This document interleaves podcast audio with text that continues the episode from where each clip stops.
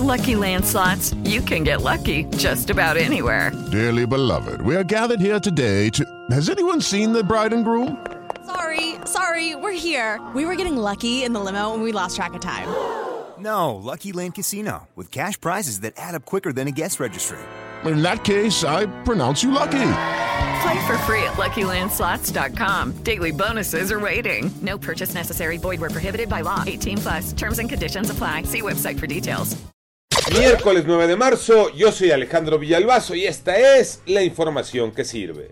Ya son 14 los detenidos por la barbarie en la corregidora. Bueno, en realidad 13 los detenidos y un entregado, porque destaca el caso de una mamá que identificó a su pimpipe, a su pequeñito, en redes sociales y en imágenes de televisión que estaba golpeando como si fuera un matón, volteó y le dijo, vámonos que te voy a llevar con la policía de investigación y lo entregó para que responda por lo que hizo.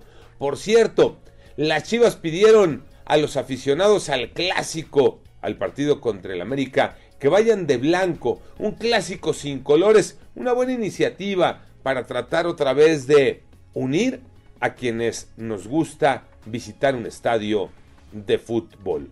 Por cierto, tanto a Querétaro como a Atlas llegó a dirigirlos en alguna ocasión el jefe Tomás Boy, Tocayo Cervantes. Así es, Tocayo, triste noticia.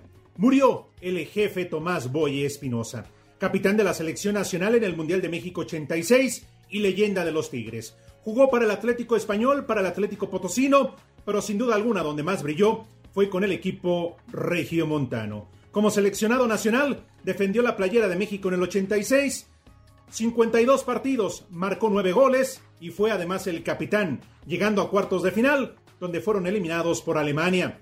Descanse en paz, genio y figura, hasta la sepultura. COVID-19 los números, Iñaki Manero.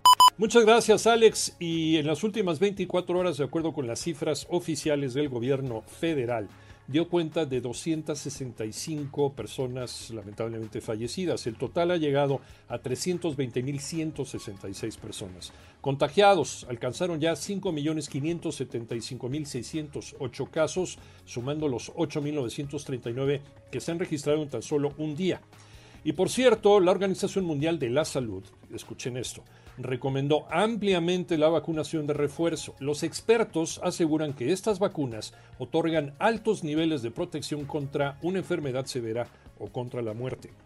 Así que a seguirse cuidando y a vacunarse.